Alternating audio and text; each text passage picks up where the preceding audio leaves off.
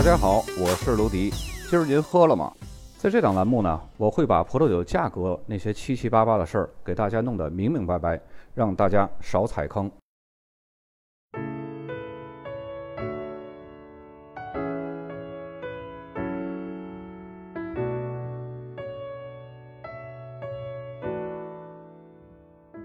本期节目，咱们继续来介绍维多利亚州。这期节目呢，咱们是来说到了维多利亚州的东北部。大家看一下这个地图左上角这个部分啊。这个红色阴影的这个区域，它就是维多利亚州东北部。它是由五个不同的风格还有风土的产区组成的，出产的葡萄酒种类非常繁多。那么在这个片区当中呢，最知名的、知名度最高的就是来自露斯格兰还有格林罗旺这两个产区的加强葡萄酒。这种葡萄酒呢是那种带有氧化形成的浓郁的焦糖味的。那么除此之外呢，使用希拉子酿造的干红葡萄酒也是维多利亚东北部的另一个特色。这个片区的东北角呢，它的地形覆盖了大分水岭西部的丘陵地带，葡萄园坐落在山脉还有平原之间，形成了无数个微气候。露斯格兰是位于维多利亚东北部的这个地区的最北边，离莫雷河不远。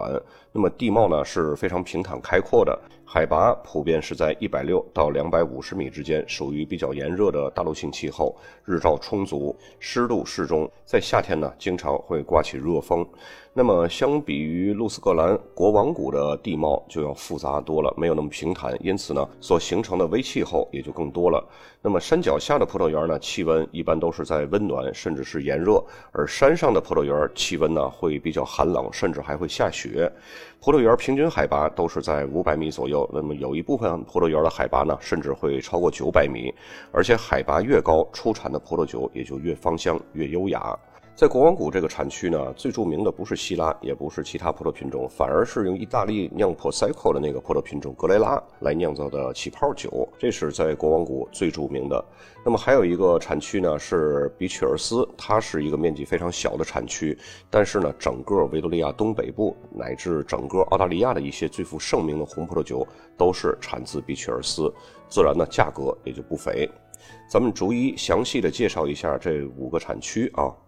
首先要介绍第一个产区是阿尔派谷。阿尔派谷的西北侧是半包围着比丘尔斯产区，西侧呢是国王谷。那么阿尔派谷产区内呢有四条河流是流经这个产区的，它们纵横交错，并且呢围成了这个产区的四个小的峡谷。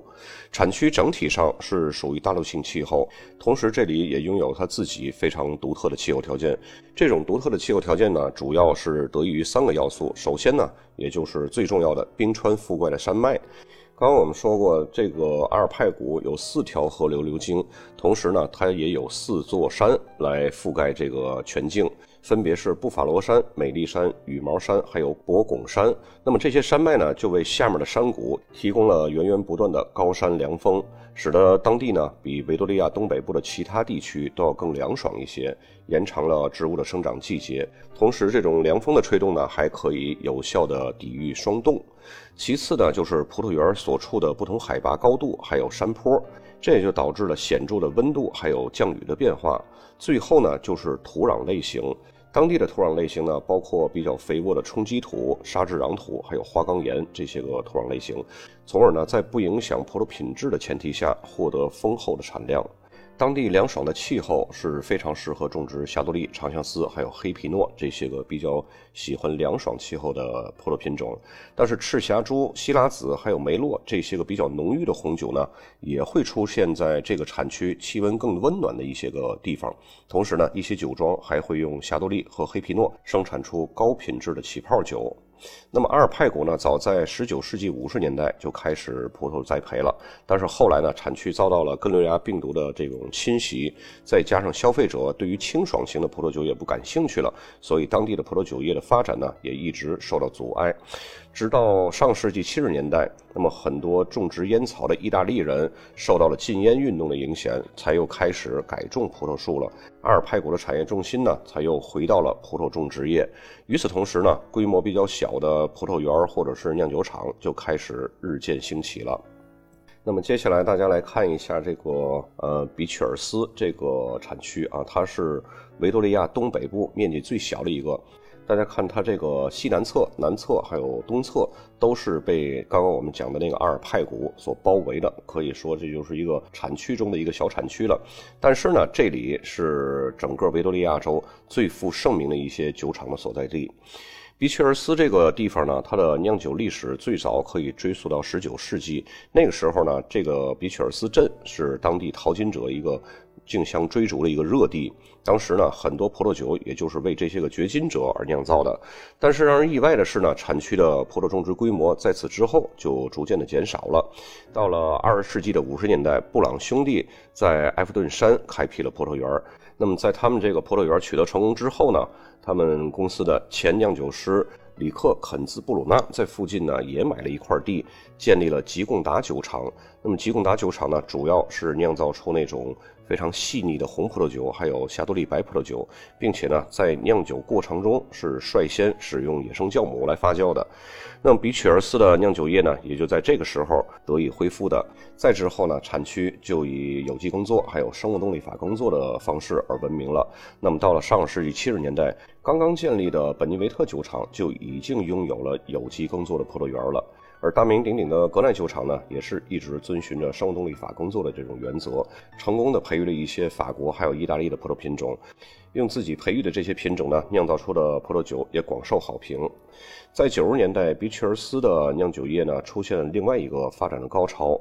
卢素西公司在前埃弗顿山的葡萄园基础上，又成立了更具划时代意义的比特利葡萄酒公司。塞瓦雷特酒庄出产的优质葡萄酒，更令比曲尔斯产区大放异彩。这时的比曲尔斯呢，显然就已经是一个著名产区的一个风范了啊。那比曲尔斯的气候呢，会受到高海拔的一个严重影响。葡萄种植区呢，都是环绕着比切尔斯镇，位于维多利亚阿尔卑斯山路的丘陵还有山谷当中。那么在这种多样的风土条件下种植葡萄，葡萄园的选址是非常重要的。种植者呢，必须充分根据葡萄品种特征，有效利用土地。但是总体上说啊，这里的气候是非常凉爽的，昼夜温差的变化也可以促进葡萄酸度的发展，从而呢酿造出酒体匀称的葡萄酒。那么在比曲尔斯产区呢，霞多丽最好的种植区域是在海拔比较高的地方，这样可以保护它免受炎热的阳光的炙烤。而红葡萄品种最好的种植区呢是在海拔比较低的山谷里，因为这里的微气候变化不是那么极端。产区的大部分土壤呢，都是由贫瘠的花岗岩土壤，还有一些小块粘土组成的。那么这种土壤呢，富含矿物质，但是肥力比较弱，这样有助于降低葡萄园的葡萄产量，使葡萄果实的风味会更加浓缩。岩石土壤的排水性很强，同时呢，在葡萄园下面有足够的粘土，这样可以保留葡萄藤在生长季节所需要的必要的水分，就不需要灌溉了。虽然说这个产区的面积比较小，但是呢，它却可以出产品质极高的葡萄酒。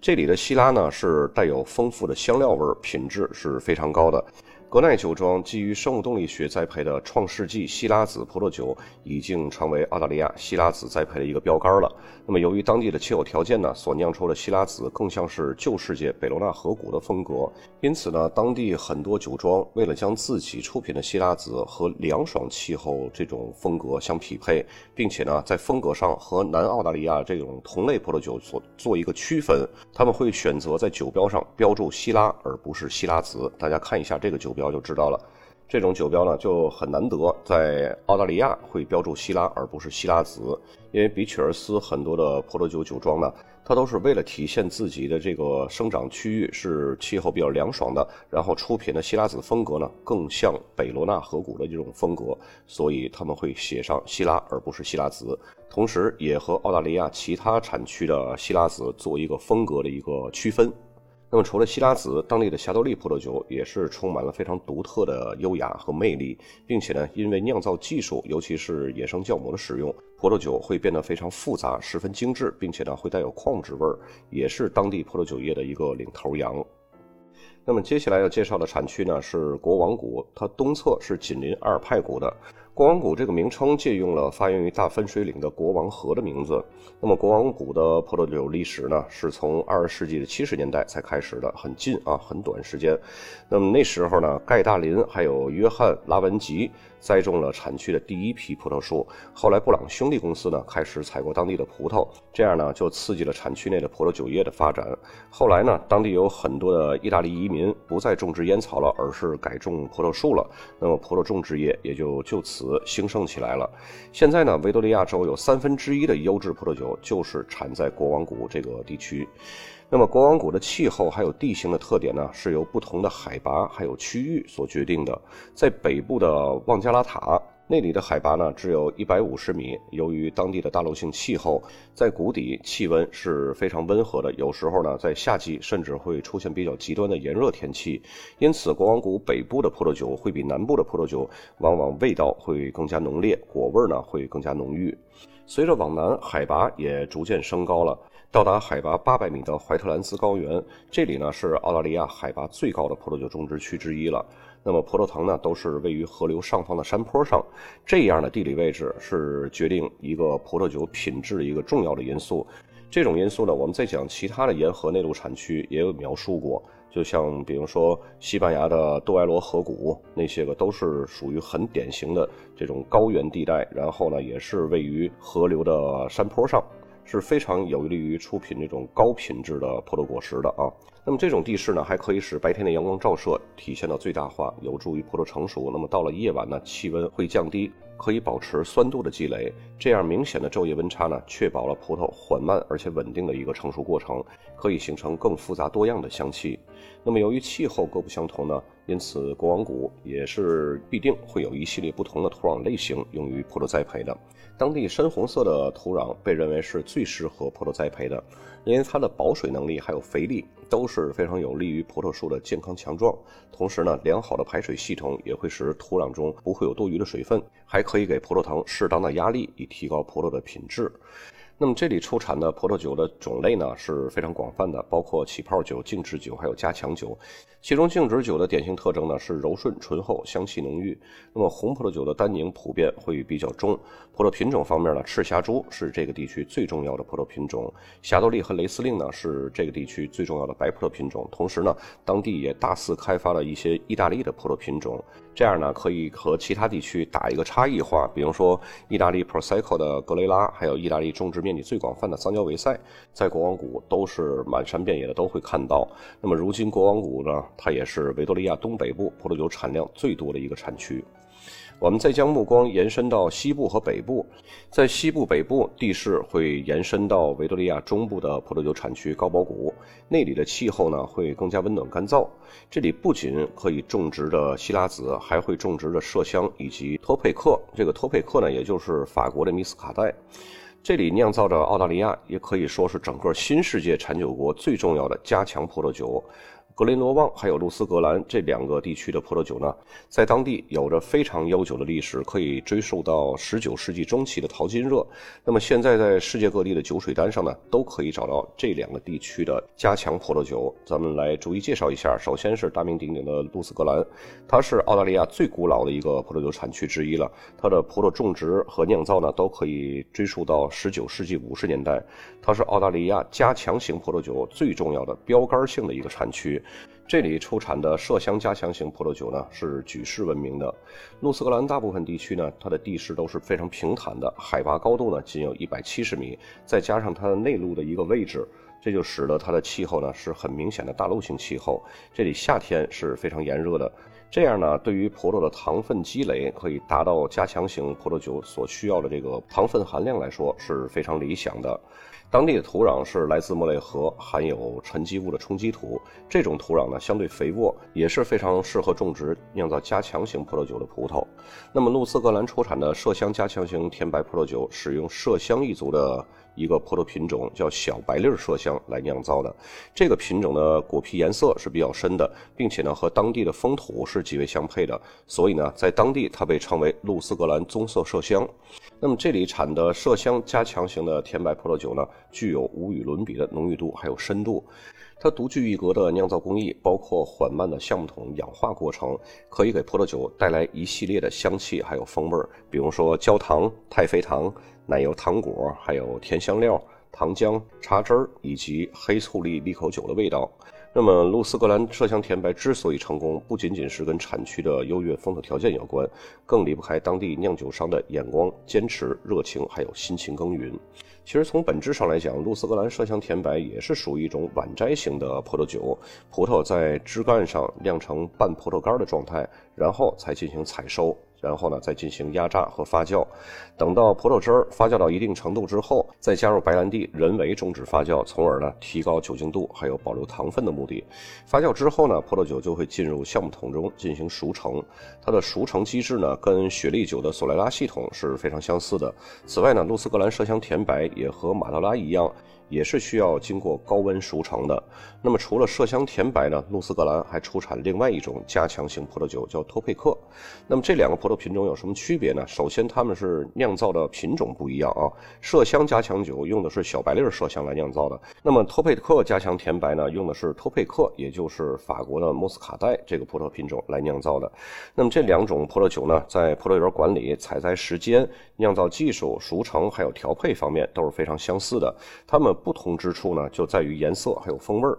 麝香甜白的风味儿呢，有一股玫瑰花瓣、水果蛋糕、葡萄干儿，还有鲜榨葡萄汁儿的味道。那么托佩克的风味呢，则有太妃糖、焦糖、麦芽糖、奶油糖果，还有茶汁儿的味道。那么这两种葡萄酒的风味呢，主要都是来自于品种本身。橡木桶陈酿呢，可以让它们的风味发展的更复杂、更集中。不过呢，不会给它们带来更多的橡木味儿。托佩克加强葡萄酒呢，以前是叫托卡伊的，写法和大家所熟知的那个匈牙利托卡伊是一样的啊。但是由于这样呢，会造成很多的误解，很容易让消费者联想到名气更大的匈牙利托卡伊，不利于宣传，更容易和托卡伊那边呢造成扯皮。于是，在二零零七年呢，露斯格兰产区法规呢，它就重新定名了，将这种用法国的莫斯卡代酿造的加强葡萄酒命名为托佩克，这样呢，也可以符合欧盟和澳大利亚葡萄酒贸易的一个协定。那么，露斯格兰麝香甜白按照浓郁度还有复杂度，从低到高可以分为四个等级，分别是基础级、经典级、顶级，还有稀有级。基础级呢是罗斯格兰麝香甜白最低的一个等级，那么这个级别的葡萄酒呢会散发着新鲜的葡萄干的香气，果味儿是非常浓郁的，余味儿也是比较长的。那么它的要求呢是平均的陈年时间是三到五年，每升葡萄酒的残糖含量呢是在一百八到两百二十克之间。经典级呢这个级别就要比基础级会更浓郁、更复杂了，由精心挑选出来的葡萄酒进行调配而得到的，通常呢在不同尺寸的橡木桶中进行熟成，以获得独特的雨兰西奥风味和发展出层次丰富的口感特色。那么经典级的陈年要求还有最低的残糖含量的要求呢？是六到十年的陈年期，那么每升的葡萄酒当中的残糖含量呢，要达到两百到两百八十克。再往上一个等级呢，就是顶级，这个比经典级的葡萄在浓郁度或者是深度还有复杂度上会更高一层。雨兰西奥的风味也更浓郁、更成熟。那么它的陈年要求呢，是在十一到十九年之间，每升的葡萄酒残糖含量呢，要达到两百七到四百克。最高一个等级呢，就是稀有级，这个级别的葡萄酒产量是非常少的，它是由酒窖中最复杂、浓郁度最高的那些葡萄酒调配而成的，代表整个露斯格兰麝香甜白所能达到的最高水平了。如果要是能有幸尝到这种稀有级的露斯格兰麝香，就会发现它有着一种令人屏气凝神、叹为观止的这种复杂度和浓郁度。那么这种酒，它的陈年时间呢？至少要有二十年的橡木桶陈年，那么它的残糖含量呢，要达到每升两百七到四百克的残糖含量。那么最后一个产区，也就是整个维多利亚东北部的最靠西边这个产区，是格林罗旺，它是位于国王谷的西北侧，高堡谷的东侧。产区多数的葡萄园呢，都是位于格林罗旺镇的周围，分布在沃比山脉还有莫考恩湖之间。那么这个产区的历史呢，可以追溯到十九世纪五十年代，那时候有一个农民叫理查百利。他在当地创立了班达拉葡萄园，他的儿子瓦利呢，在一八七零年的时候酿造出了首批年份酒。后来呢，百利家族的四代成员用浓郁的红葡萄酒建立了自己庄园的声誉。如今这个酒庄呢是归属贝林哲所有的，主要呢是酿造红葡萄酒，还有加强酒，并以格林罗旺百利这个品牌面世。目前呢，这个产区的酿酒厂虽然说总数比较少，但是它数年来出产的高品质葡萄酒，在二零零三年为格林罗旺赢得了地理标志，也就是法定产区的一个资格。这个产区呢是地处内陆，海拔并不高，在生长季节呢，山谷底部是非常温暖的，任何从山上刮下来的冷空气呢，都会被莫克安湖所减弱。大家看这个产区地图，这个有一块湖泊的这么一个位置，对吧？这就是莫克安湖。那么最好的葡萄园呢，都是在山坡上，白天温暖，夜晚凉爽，从而呢可以使葡萄的香气更加集中，可以生产出品质上乘的葡萄酒。格林罗旺产区主要出产了加强酒，还有酒体丰满的干型葡萄酒。这些酒呢，用大字来形容是再好不过的。单就果味的浓郁度、酒精浓度，还有口感的层次和重量而言，这里的希拉子葡萄酒算得上是整个澳大利亚最浓郁的酒款之一了。那么格林罗旺最好的白葡萄酒呢，是用霞多丽酿造而成的，用麝香葡萄还有托佩克酿造的加强酒，算得上是格林罗旺的标志性酒款了。口感是十分浓郁复杂的，和露瑟格兰产区所产的加强酒不分伯仲。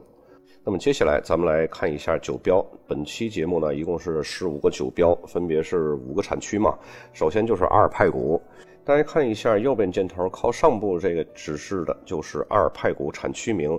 那么产区名下面这个靠右边箭头呢，指向是葡萄品种丹珀。再接下来这个酒标呢，靠中上部这箭头指向的就是阿尔派谷，靠下面这黑色字呢，指向的是一个意大利的一个葡萄品种阿里亚尼考。这个葡萄品种呢是主要种植在意大利南部的，在维多利亚州当地有很多就是打这种品种差异化这种牌，这样呢可以有更多的市场的机会啊。这就有点像不是希拉子酿不起，而是意大利葡萄品种更具性价比。然后再接下来这个酒标右边箭头指向是阿尔派谷，阿尔派谷下面也是一个意大利葡萄品种，是巴贝拉，这个是意大利北部的一个本土葡萄品种啊。那么咱们来看一下这个阿尔派谷葡萄酒的均价吧，普遍都是在一百左右啊，没有太高的一个价位。那么再接下来咱们换产区了，是来到了比曲尔斯。刚刚我们在产区介绍的时候也说过，这个产区面积非常小，但是呢出品一些最负盛名的葡萄酒啊。然后咱们先来看一下这酒标，右边箭头没有指向产区名，但是指向这个酒庄的这个名称呢，就是刚刚我们说过那个吉贡达酒庄。就是在布朗兄弟在埃弗顿山开辟葡萄园，然后这个葡萄园取得成功之后，他们家的那个前任酿酒师，然后在隔壁买了一片地，然后自己单飞单干了，然后就成立这个吉贡达酒庄。这酒庄我们刚刚也说过，它是率先使用野生酵母来发酵的，而且使用野生酵母酿造出的霞多丽呢，它的风味会格外的复杂。那么刚好这瓶酒呢，这个酒标就是一个霞多丽，大家看右下角这个箭头指向就是葡萄品种名。再接下来这个酒标，右边箭头指向的是葡萄品种名黑皮诺，左边箭头指向的是产区名比曲尔斯。再接下来这个酒标，这个就是那个格奈酒庄的嘛。呃，刚刚我们在产区介绍的时候也看过，就是那个希拉没有写希拉子，直接写希拉的那个，算是整个澳大利亚这么一个标杆性的这么一个希拉的风格了啊。那么咱们在这里呢，主要看它的产区名，左边箭头指向的就是比曲尔斯产区名。再接下来的酒标。左下角箭头指向的是国王谷产区名，右上角箭头指向的是 Prosecco。刚刚我们在产区介绍的时候也有说过，国王谷这里边种植最有特色的就是酿造意大利 Prosecco 的那个格雷拉，对吧？那么这里肯定也是产着大量的 Prosecco 气泡酒。那么再接下来一个酒标呢，左下角指向的是国王谷，右边箭头指向的也是一个意大利葡萄品种桑娇维塞。